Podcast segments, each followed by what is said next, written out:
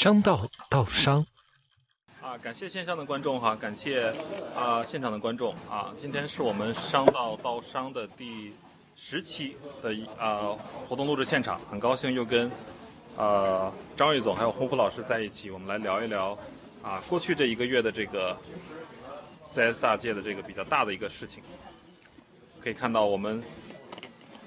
上周哎上上周啊，在英国格拉斯哥是刚刚把这个。气候大会开完，COP 二十六，呃，大家有在追吗？嗯，我们肯定要关注，肯定要关，因因为我们是做这个电视新闻纪录片的嘛。嗯。尤其是我们十一月、十二月，我们的选题呢，就是这个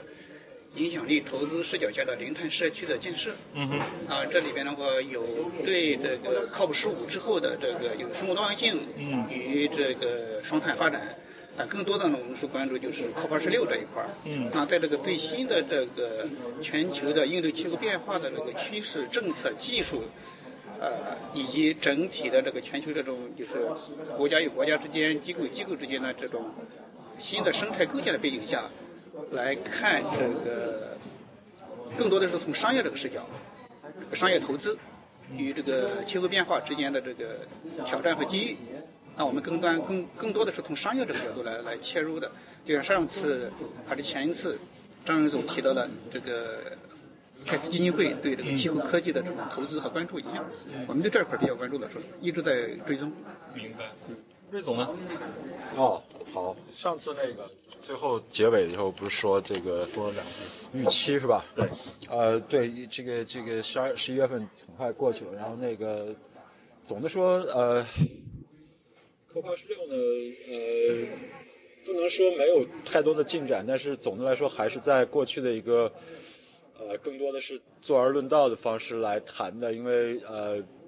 因为虽虽然我去昨上次的这个寄语说希望大家不要去，就是或者说脱脱离过去坐而论道这种方式，可能更有约束性的一些条款，或者说一些这个协议的呃签订，但是实际上呃，我个人只觉只只知道这个也是很难啊。所以总的来说，呃。这个格拉斯哥这个公约的这个签订的这个文本的达成，其实已经算是在过去的那个框架之下的一个相对好的一个结果了啊，一个相对好的结果。当然也会有一些呃这个呃突破我们预期的地方，比如说中美达成的这样的一个呃行动的联合宣言。但是从呃整个的这个机制的角度，或者说整个的从这个宏观的框架角度来说，可能还是在一种呃。呃，一种协调，一种一种平衡，一种呃这种方式来来来达成的一个一个一个一个 trade off 吧，一个一个嗯嗯，好，跟大家先简单这个简介绍一下这个 COP 的背景啊，这个刚才我们回顾了上一期的情况，这个呃 COP 二十六呢，简单说叫第二十六届联合国气候变化大会，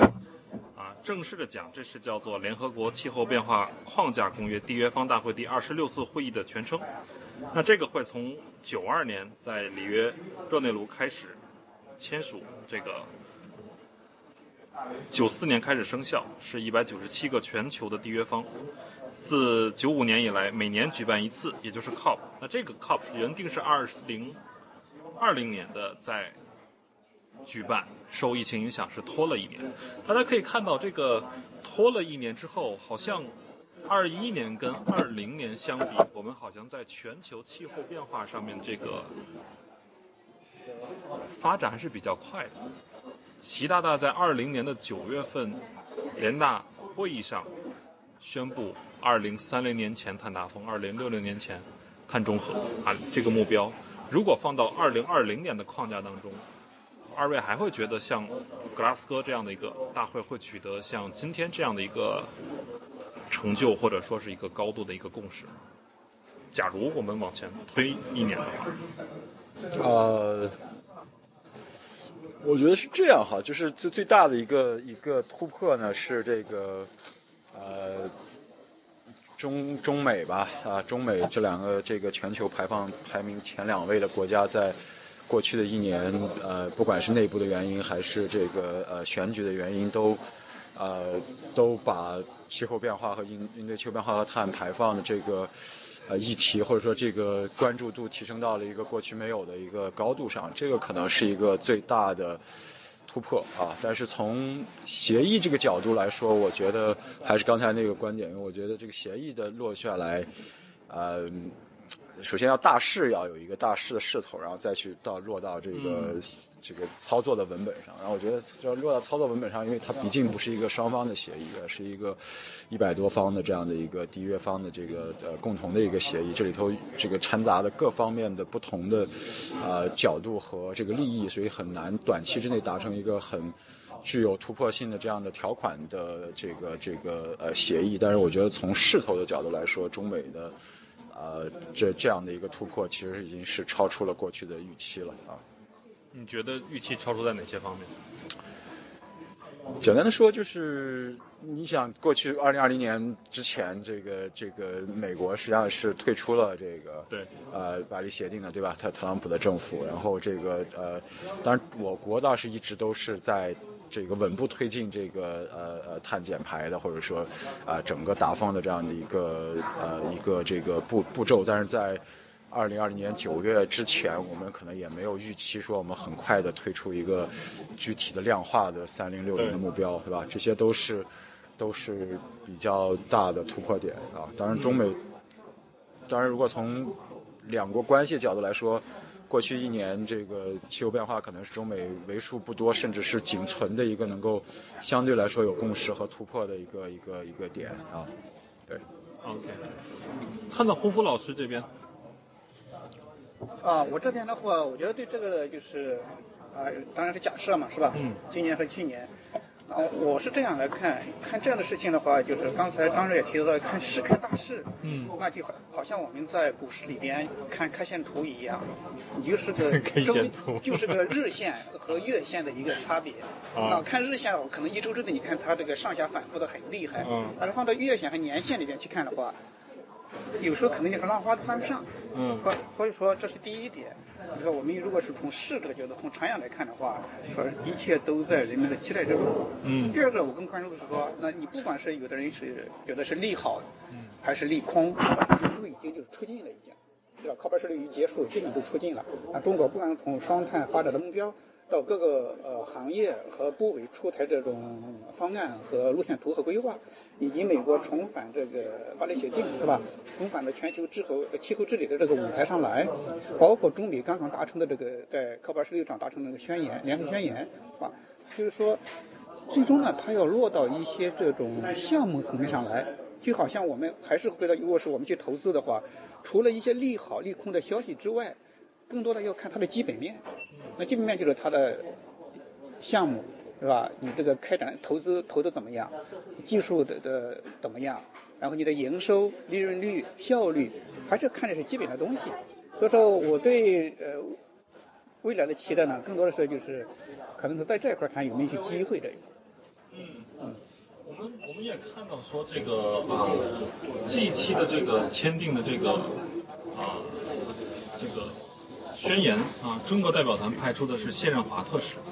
那我们也，我也在八月份的时候参加过谢振华特使参加过的这个香港繁荣基金的做的一个活动。当时的这个活动现场就是啊，英国代表一直在在在追问说，你们能不能把你们六零年前碳达峰啊往前再提十年，变成五零年前碳达峰？好像这个大会的话也是有这样的一个一个目的。或者说有部分人是有这样的一个目的，他希望中国能够更快的去来提提，就是提供一些这个碳中和的这个这个这些做法。那你们觉得这是一个啊政治角力的一个事情，还是一个技术议题的一个事情？我觉得都有吧。既有政治上的一些外交上的这种考量，也也有商基于商业利益的技术上的一些这种考虑。嗯。啊，如果比如说，如果是假设，那我们从六零提到五零四零，嗯，是吧？从三五或者三零再往前提十年的话，那我们现有的这种气候科技可能就跟不上。嗯。那你只能是去发达国家去，他们这种更先进的，你比如说碳捕集。嗯。啊。那我们的风能，那中国都说中国的太阳能风能现在全球老大，从从那个上那个装机的容量上，它的风能的核心技术、核心的那些材料，还是在北欧北北欧控制的，比如说丹麦，啊，我们还是受这个被卡脖子，嗯，是吧？啊，你还有就是那现在讲，呃，中国的太阳能整个的产业链从工艺到技术都很牛，比如说呃呃隆基为代表的，对，啊，但是在储能上呢，恰恰我们现在所所谓国内这些，反而就是这个埃隆马斯克他们都储能很厉害的，嗯所以这这些东西啊，就是说啊，如果提前十年，那我们就没有竞争优势。嗯但是就是说，如果是以时间呢，就是拖五年几年呢，可能就是以时间换空间了。嗯而我觉得这里边，我觉得既有政治上的考量，也有这个商业上的利益的。对对对，因为说它里边就是一个谁在里边就占据主导的这么一个，对。我们看过去二十六届这个 COP 以来哈，从最早的京都议定书到巴黎协定，再到这个格拉斯哥宣言，啊、张瑞总，从您的感受到，您觉得这么大的一个变化，或者说这些三种全球性质的协定的这种变化，它是体现了这种合作心态更多呢，还是体体现了这种国际上那种混乱的局势更多？这这个其实很难去一句话说清楚哈。但是一说到这个气候变化的这个全球治理呢，我记得以前看过一个一个一个很贴切的，也能叫笑话，也能叫一个形容哈，就是说，比如说有一百多个人在一个船上哈，一艘船上，那这个船呢，如果现在就漏水了，告诉你这个我我们在上岸之前肯定是要这个呃呃呃水都要灌满的，船都要沉了，大家肯定是无所不用其极的用各种方式要舀水哈、这个这时候不管是怎么样，我们都要都要去去去要救这艘船。那如果告诉你这这个船呢是漏水啊，但是这个什么时候沉不知道啊，或者说告诉你肯定你你们这这班沉不了啊，到了下一班沉对这到下一班能不能沉也不知道，反正是肯定是在漏水，但是沉到什么程度，你们这班沉不了，然后其他之之后多少年沉不确定。那这时候肯定绝大多数的这个就没有人管啊。嗯。但但是还有呢，这个还更复杂在于什么呢？就它也不是均匀的漏水啊，它它就是比如说马尔代夫那个船舱就漏的更多一点，对吧？这个这个俄罗斯这个船舱可能就甚至还还还由于更高，它还更舒服。嗯。所以所以这这这种就更复杂，对吧？然后就算是这个漏的很厉害，这个大家都说我们要现在要要要要扔点东西，然后救这个船。那这个就穷人就说你富人这个扛造啊，对吧？你家家大业大，你扔一点不算什么，你多扔点。那富人说我你这个东西，穷人的你这东西又不值钱，对吧？我这都是这个金子，挺值钱的，扔一个很贵，你这扔一个这个都是烂石头什么这个这个铜是吧？铜钱，我这都是金钱，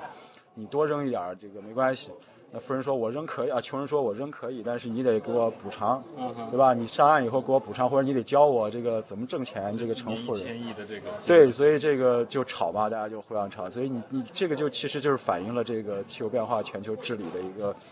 一个一个一个困难之处哈，一个困难之处。这还是人和人之间呢，国与国之间更复杂，就牵扯到国家内部还有一些这个不同的声音，对吧？包括像美国为什么各种反复，就是它内部的这个这个这个声音都还是有不同的这个方方这个呃角度来决决力这个这个部分。所以这是个非常复杂的事情。所以总的来说。呃是非常难的，而且呃呃，但是总的来说呢，呃，危机可能越来越近了。之前我们会觉得这个呃船可能沉的，或者说这个水漏的没那么厉害。那现在看起来，你看这个 AR 六哈，这个 APCC、IPCC 的这个、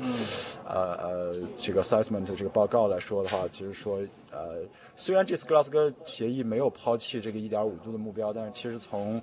呃，AR 六的这个评估来说，其实基本上是不太可能达到了。从目前这个角度，哪怕是格拉克斯哥现在还是大家还承认一点五度这个目标哈，但是总的说，就是这个这个这个气候升温和以及对于全球的影响，比我们之前预想的可能要更大或者更快一些。嗯，那可能这样这种危机可能会加 push 我们这个这个全球的治理可能会稍微的，特别是加上中美刚才说到的这样的一个呃合作的这个角度，可能会推动整个治理再往前走一步啊。但是总的来说还是很复杂的啊，很复杂，很难说到有一个一蹴而就的一个一个结果。这个一千亿的这个这个这个国际大价炒到现在，也没有很好的去落实下去。嗯，那他为什么不会用技术换金钱？呃，这太复杂了，这些事情哈。这个说起来，这是一个呃费用的问题，但其实你看这这次格拉斯哥的这个公约中写到的，呃，我们注意到并深切的遗憾，说我们这个全球一千亿每年的这个资金未未实施哈，其实就是用了非常呃 noted with deeply regret。这个非常这种叫什么呀？这个外交的词汇和这种这种这种文本的词汇来讨论这个问题，其实这里头反映的其实是非常复杂的一个，呃，简单说是没有达成，但是你要打开看，可能还有好多。呃，他认为你这个没达成的原因是因为你自身的这个减排没到位哈，我不能给你这么多。有些是认为是这个给你了，你可能还更多的拿去补补这个。呃，这个化石能源，对吧？也有也有一个数字，这个数字我觉得可能有点夸夸大，但是它的口径可能有点夸大，但实际上，就说过去五年这个全球在补贴化石能源，特别是煤煤呃这个煤炭发电的，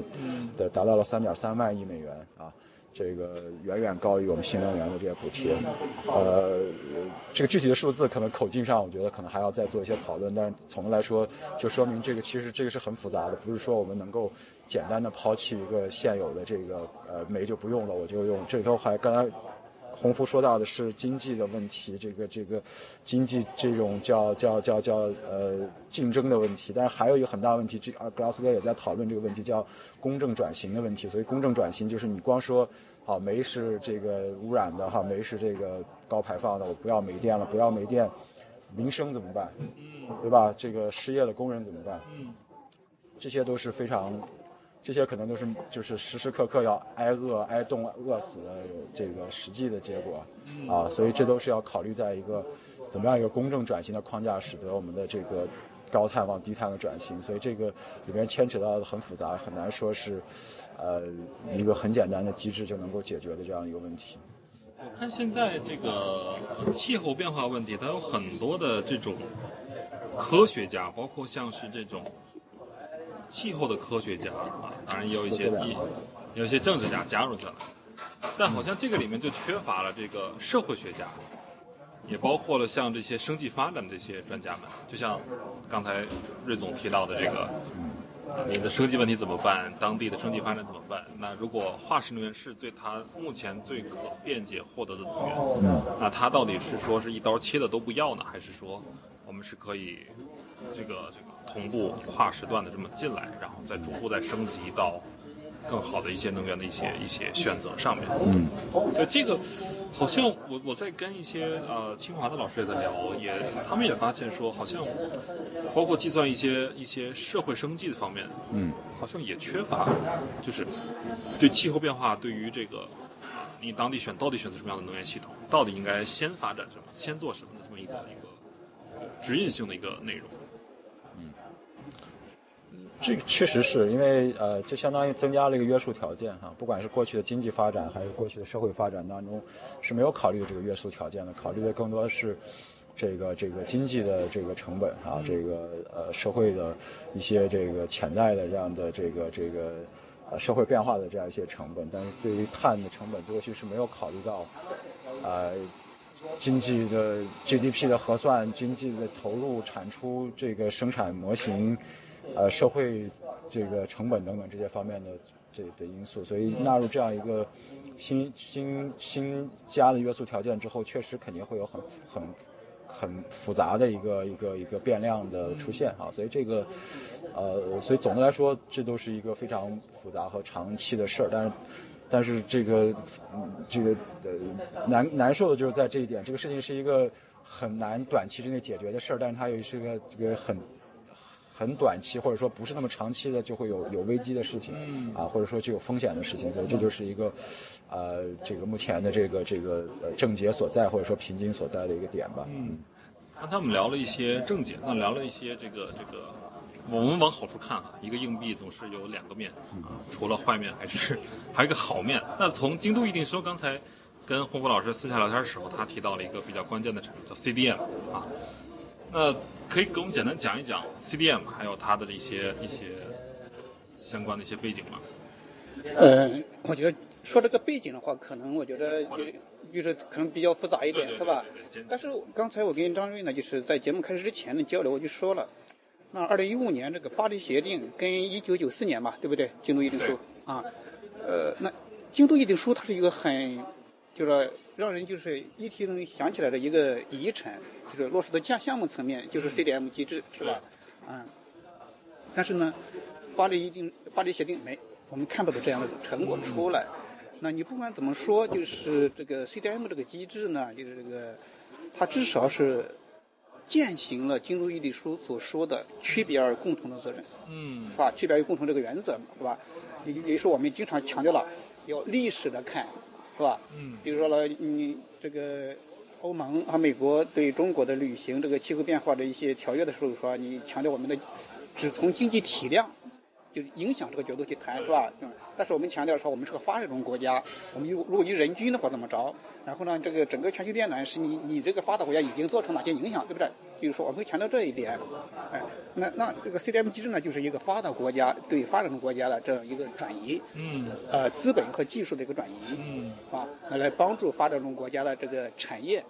啊，应对气候变从应应对气候变化这个层面，对产业进行一个呃转型和提升。嗯啊，我觉得是它是一个就是这是京都议定书呢，比这个巴黎协定这个一个就是我个人感觉哈，虽然是它年代久远一些，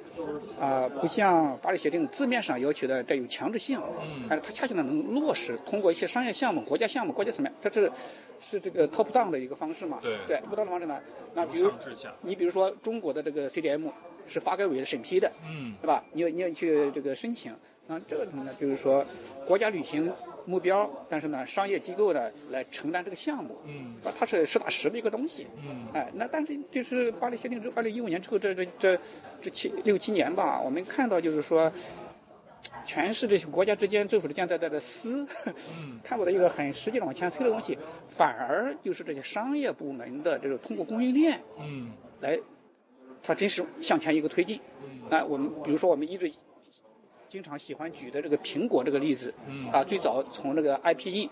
这撕苹果，是吧？就是在一一零一一一二年这个时候，是吧？那到现在这个苹果的它供应链的这个不管是对啊透明度对还是治理，那它都是 number one，已经好几年 number one 了。对啊，那包括它在美国建的总部，是吧？都都是这个可持续的能源、清洁能源。所以这些东西呢，就是说，呃，还是的就是说有区别的去看，啊，而不是说就是哪一个早哪一个晚，不一定来的晚的他就是可能理念是更先进。哎、反而我觉得就是说，呃，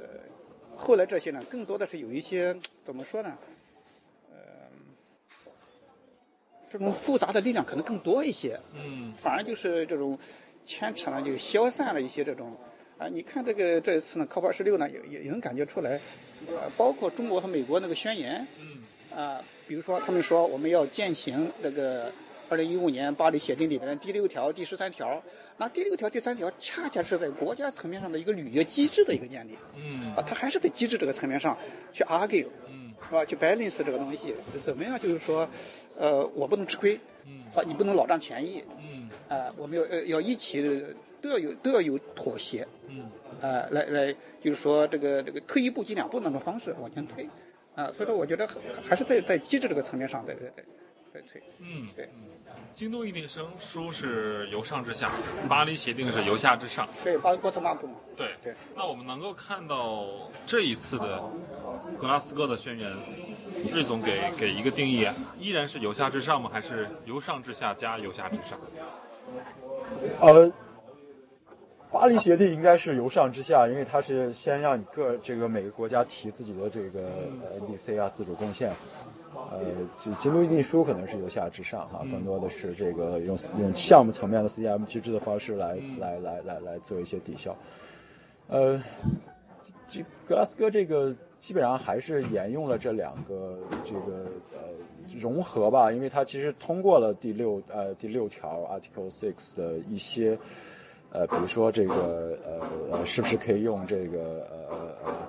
这个呃，CER 来来这个呃弥补自主的贡献的这个缺口哈，或者说加强自己自主贡献的这部分，是留了一定的技术的空间呢，是可以，但是它有好多一二三四五六七八条的不同的时间限制啊，它的什么长期、短期啊之类的哈，有有好多些约束条件，所以总的说还是保留了，或者说我们说 CDM 这个制还是有有有所保留哈，有所这个呃未来可能还会有所发展，但是更重要的呢，它。是还是这个强调了这个，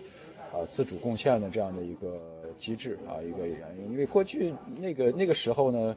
第一第一来是 CDM 的整总量还是不是那么的大啊，那再加上这个特别是欧洲当时的这个，呃呃，他们拿出的真金白银确实比较多啊。那你现在以现在的这种方式，如果我们还还是呃以这种方式去去去抵消主要的排放的话，这个我估计这个呃。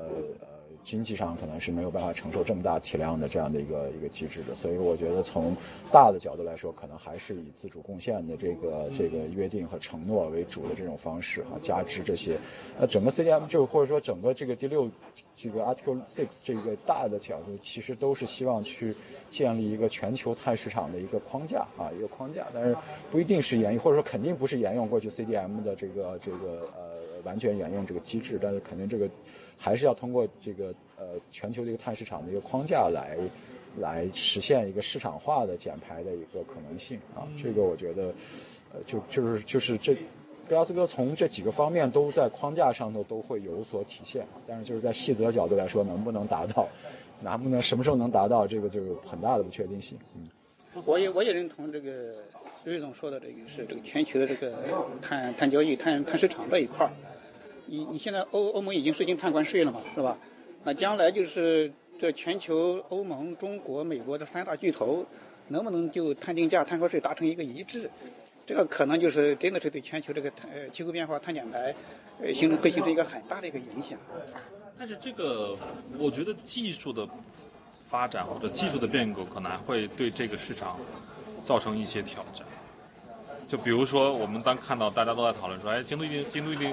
输那个阶段为什么没有成？可能是因为高湖水电的这种技术不够成熟。那随着巴黎协定在二零二零年这个这个啊开始以后，那可以看到这个整个光伏的价格啊，上电网的价格已经减到了减了百分之九十啊，只剩下原来价格百分之十，也是给这个气候变化的这个转型制造了一些更好的条件。这肯定是的哈，就是我们讨论过好几次这个问题的话，我觉得核心的观点就是一定是这这个技术解决的核心的问题。你现有的，现有的是一个零和博弈啊。你要你现在比如说我我如果只是现有的这个技术之下，我再再怎么减碳，也只是说我用更高的成本去去，那付出更高的成本不是你付就是我付，它不能从天上掉下来，对吧？所以，但是技术的进步其实就是从天上掉下来的成本减了成本，因为。对，就就就如果现在主要储能的，就还是个储能的问题。那储能如果能够有所解决，哈，或者说，因为现在发电的这个风能、太阳能的成本已经降低到跟火电差不多的一个是这个一个点了，哈，甚至可能还要再往下，还要更降。但是这个储能的问题如果解决了，啊，那个就就就这个事儿就可以能完成一大步啊，一大步。所以，之所以大家还相对乐观，就是。呃，就是技术变化这一个技术进步这一个这一个变量，其实是是解决问题的最最主要的一个呃一个确定性的这个呃参数。但是这个参数什么时候能达到，那个呃这个可能有一定的不确定性。但是一定是最后靠这个解决了，这是确定的。嗯嗯。还有一个关于碳这个。边境调节税这个这个话题，我我我一直认为，这个是这个加深了各个国家之间产品交流，或者说跨境的这种产品的运输或者服务的一个成本，甚至是说可能会把某些国家就这个发展就就就遏制在一定的程度上。我觉得它既然是一个，比如说。这个大家把它理解为一种边境税，是吧？那就可以去 argue 去谈嘛。就像当年中国加入 WTO 一个道理，可以可以设立一个缓冲期，啊，去谈这个事情。因为就像我们强调了，如果资本的话，它可能更多的是强调效率，但是我们还是要需要公平去发展，啊，这个如果是像杀鸡取卵的这种方式，你没有一个就是一个整个全球的一个产业链的一个可持续，那你后边的这个资本它的投资它它也不可能持续。啊，你你你比如说这个，呃，非洲的一些这种稀有金属，对，那我们做这个新能源的都知道，这个电池储能跟钴啊、镍呀、是吧？包括现在土元用的铜，是吧？家用电器的都用的铜，那都有密切的相关。那如果他们去开采这个这个这些稀有金属、稀土啊、重要金属用的电力，我们说啊，你如果是不符合这个，或者是边际税太高，它可能没多少竞争力，是吧？用的传统能源，比如说这个煤煤的这个发电，啊，它有没有这种技术或者这个基础设施去做这个清洁能源，对吧？那嗯我觉得这一块的有可以去谈一些事情，比如多少年，就像咱们加入 WTO 一样，嗯，是吧？你这个产业或者某个国家的某个行业，我给你保护到什么程度？这个去可以去谈但。是这个得需要一个强政府去来推导。我跟这个我中国可能我我觉得碳关键调节税只要涉及到关税，一定是一个啊、这个这个呃叫什么呀？是是一个呃呃减少效率的，这对于一个系统来说是降低效率的。这是从古典经济学早就讨论了哈，只要是加税，只要通过税收的方式，它一定是一个。啊、这个减少整个经济的这个活力和效率的一个呃核心的手段。无论你说的再再再好听哈，再怎么样，它都是一样。这这是经济学原理就能决定。它并不会促进它当然不会促进，呃但是我，也不觉得有不能说不能促进，但是它是另外一个维度的事儿。就是我我们说，首先是它是不是阻碍了一定程度上的这个这个交易的效率，它一定是阻碍了。但是它是不是有贸易保护的这个呃效果？它一定是有一定的贸易保护的效果。但是它是不是一定是不能采用，或者说呃没有它的价值？很难说它的所有都是只对你好不对我好的，对吧？你要这样的话，在现代社会中很难去。它一定程度上是当然是可以了。那我们简单说，那我要想技术进步，那我那我就就就不让你用这个，比如说我想要可乐的技术进步，我就不让你喝水了，对吧？那可乐就自然而然就会便宜了。那当然是，但是呃，但是这个东西是不是一定要用这种方式来做啊？因为这个可能它是一个杀敌。杀敌一百自毁一千，或者说不能这么说哈，杀别人的这个呃给自己挣一一百的，可能给杀别人的两百、杀别人三百的一个东西，可能是这样的一个一个一个作用。所以我觉得碳边碳边境调节税不是一个特别好的方式啊。呃，但是这个东西其实其实就是又回到了它是全球治理，它就是一个很复杂的一个一个系统啊，它它一定在一定程度上可能会用这个呃呃这种这种方式这样的一个呃东西来来来来来来做谈判的筹码呀等等一些方法。但是总的说，我个人觉得碳关键调就是涉及到碳的呃跨境的跨区域的这样的税的方式，一定不是一个特别好的方法。这次的宣言哦这次的大会的话，这个还有两个比较重要的议题啊，呃，有意思的新闻啊。一个新闻就是，森林变成了一个比较重要的一个一话题，包括全球毁林，在中美的这个联合宣言当中也提到了这个啊，这个打击全球非法毁林的这么一个事儿。呃，大家怎么看这个森林议题变好像慢慢的变成了一个一个一个新出来的一个内容呢？因为在我我服务的项目当中会有那种叫做全球软性大宗物品，包括了这种棕榈油啊、木材呀、这个纸纸类制品、大豆，还有这个啊、牛肉的这种作为这个混林的主要产品啊。我我理解的的话，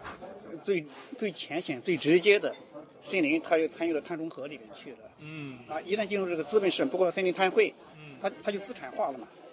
是吧？只要是任何东西只要资产化，这是最受资本关注的东西。嗯这是我觉得这是一个最浅显的一个东西。嗯，啊那会预期的呢？您觉得它会对我们现在的这种森林管理造成一些什么样的一些变化，或者说新的一些趋势性的一些东西吗？这个我说实话真的没去研究。嗯嗯，魏总呢？呃，我倒不觉得是有什么特别的原因。那包括就就像中国也在在此之前也签了一个吉加利修正案，对吧？非常小众的这个呃温室气体。然后这次呢，除了森林之外，还有对于这个这个这个甲烷的这个呃呃，也在一个非常大的一个一个突破当中。我觉得这些可能都是一些全方位的，因为。在他要找边际改善嘛，所以边际改善就是我们在二氧化碳之中已经谈了这么多年了，对吧？所以就是减排这个角度已经谈了这么多年了，那我们是不是可以在其他的方面做一些边际改善，哪怕是这个呃呃百分之几的这样的一个改善，可能也是对于对于整个系统来说也是个比较大的。因为但是也确实是过去，呃几年这个不管是这种森林大火造成的，还是像巴西的这样的经济发展造成的，或者说政政政府执政造成的这样的一些毁林，确实也在加速啊，确实也在加速。当然，也看到像中国的这样的一个更多的这种保护的措施出来呢，可能也是一个呃一个一个一个更加的重视。所以我觉得，对于森林，仍然是这样。这个你你在经济没有到那个时候之后，你肯定是优先发展经济。你经济到达了一定程度之后，肯定是会考虑的更多。所以我觉得，对森林角度来说，可能就是一个呃，就是在目前来说是是一个相对来说比较。呃，好的，它能够这个提升这个呃，就是就是在减排的。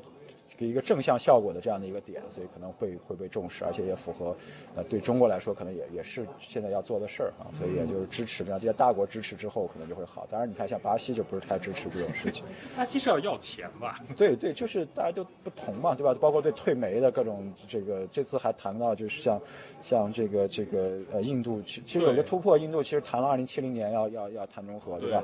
这个也是很大的突破，但是它对于退煤这个事情就是非常大的这个，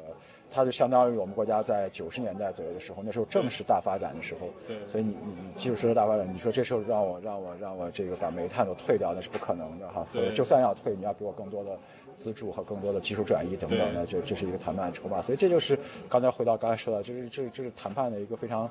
呃多元和多角度的一个问题，对。像煤炭这个话题哈，这个印度提出来这个，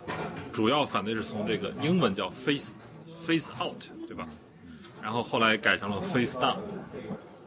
从这个退出变成了这个削减，啊，这个字眼很微妙，也得到了像这些大国的一些支持，最后也是一致同意说用这个词儿。那可以看到说这个这个。就真的是说这个叫做地主家的儿子不管穷人的死活嘛？就就真的是，我俩觉得这个事儿反而是这个这个穷人家儿子就必须要管自己的死活。咱们一定，我就说，虽然我们在谈论气候变化是非常重要议题，但是还是那个问题，公正转型的问题。因为你想，呃，是。其实这个事情不是离我们那么远，就就是就是三四年前，我们当然当然不是为了治这个治碳了，更多的是为了去治 PM 二点五，整个京津冀地区这个不让用煤哈，不让烧散煤，当时要煤改气，就造成了这个这个特别像河北农村。那那那几十万人都就就就冻着这样的一个结果，那这个肯定是这个，呃，如果你被对煤炭的这样的一个退出是一个呃很一刀切的这样一个方式的话，一定会产生这样问题。今年到目前可能还没有出这个问题，今年主要问题是煤价太高，但是总的还好，我们现在供热都都集中供热了那。呃，当然我也不知道哈，现在媒体也不谈这个问题，也有可能这个散煤也烧不起了，但是可能我们不知道哈，这个要去看一下田野调查。但是总的来说，这个问题不是那么说这个我们在坐而论道，这个这个非常温暖的时候，我们说我们不用煤了。我们现在用的这个温暖呢，就这头多少煤来来来保证我们的？所以这个东西其实是，呃。很难说它就是一个非常 evil 的东西。我觉得现在明明天起就就要把它全部都都 shut down 这种方式，这样方式那可能只会造成更大的混乱啊。对，洪峰老师怎么看呢？印度的这个这个这个，哎呦，我不知道这么说对不对？就是我总觉得他解他解过了这个中国过去的这个接力棒。啊，就像就代表第三世界嘛，代表第三，对这些发展中国家嘛，对不对？就是还是一个共同但有区别的一个责任。嗯嗯。哎，就是虽然是自呃自愿性的，对不对？减排，那就是说要历史的看问题，啊，这个气候变暖是你发达国家已经造成的一个恶果。对。你不能因为说让我们现在来承担这个东西。对。对，至少不能让我们自己来承担嘛。对，所以说从 face out 到 face 呃 face down。要逐步退出嘛，对对吧？是逐步的，它它有一个就是，就像我们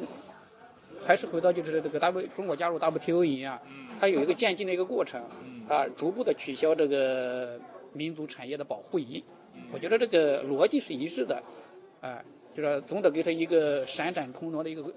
一个空间，它一个就是以还是以时间换空间，啊，这些这些年呢，我可能去。啊，发展我的传统的这个能源技术，啊，提高能效，可能会达到你这个气候变一点五或者二二点零的这个要求，或者呢就是说我直接就是这个能源转型啊，取代这个用这个清洁能源、可持续能源，哎，是是，我觉得还是这个，我我我我个人理解是这个逻辑，因为过去是中国代表发展中国家一直在全球去去发声嘛，嗯，但是呢，中国现在呢，从这次和美国发表这个宣言可以看出来，这个中国已经成为。至少在两个议题上，在全球治理边来做 leader 的身份，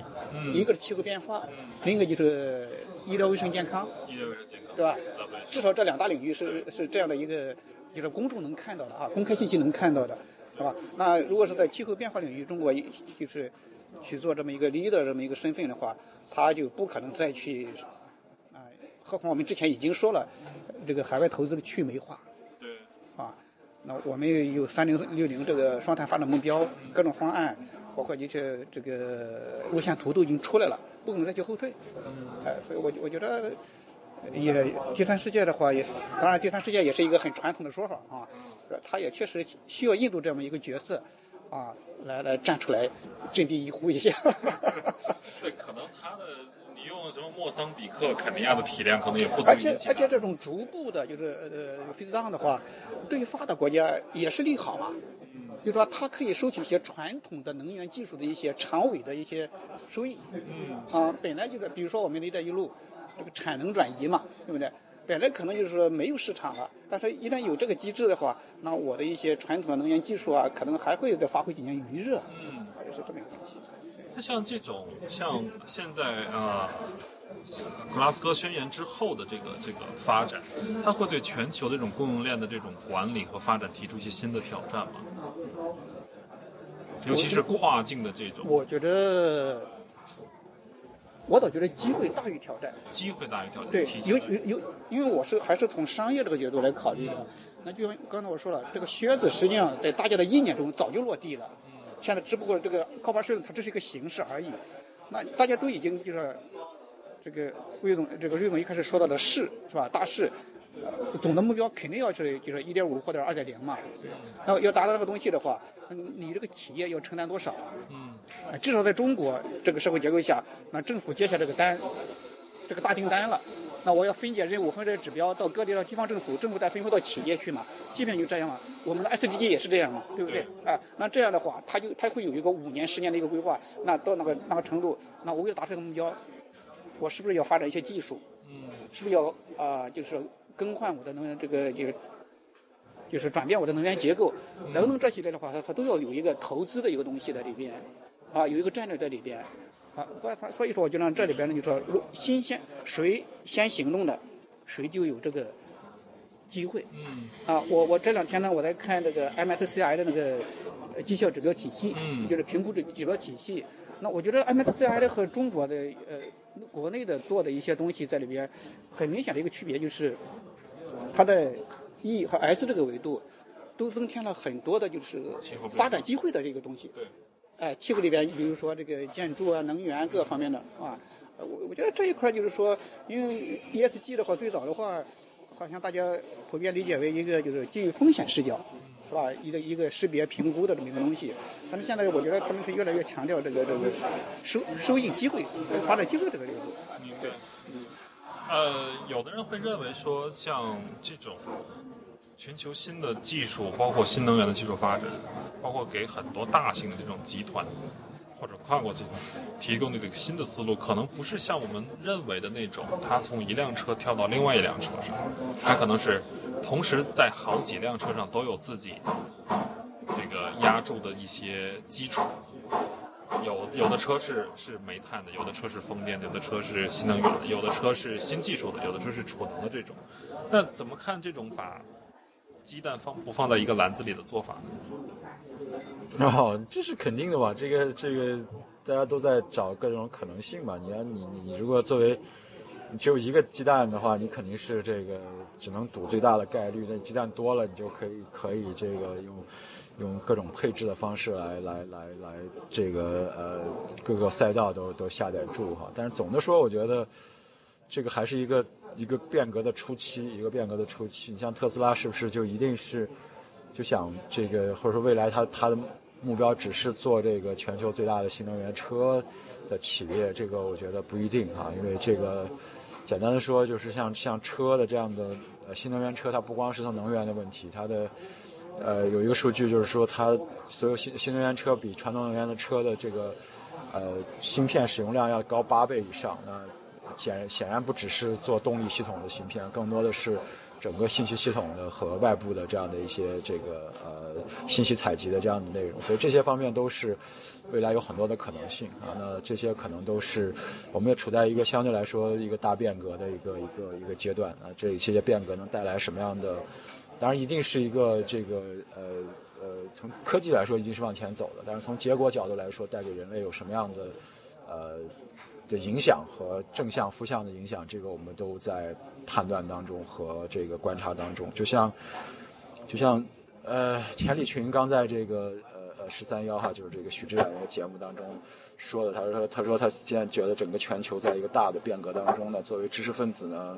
呃，现在很难下判断，他做的只是每天去观察这样发生的事情，所以我觉得可能，呃，现在就是面临在这样一个时间段，我们可能更多的要去观察可能发生的一些可能性，而且很难去判断这些是好和坏啊，应该不应该的问题。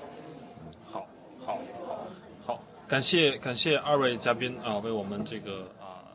格拉斯哥宣言啊进行了一些点评。那节目最后哈，这一期的节目最后，我们请。请洪福老师啊，一句话点评一下这个气候变化以及我们中国企业的一些建言。我觉得从大势上来讲，呃，气候变化对中国企业是一次机会。嗯。啊，不论不论是从投资的这个角度，还是这个技术发展转型升级这个角度，尤其是在中国目前呢，就是大家说的样，是一个。处在一个百年未有之大变局，嗯，啊，这这一块呢，而且这个过程呢，恰恰跟中国的这个全球化是一起的，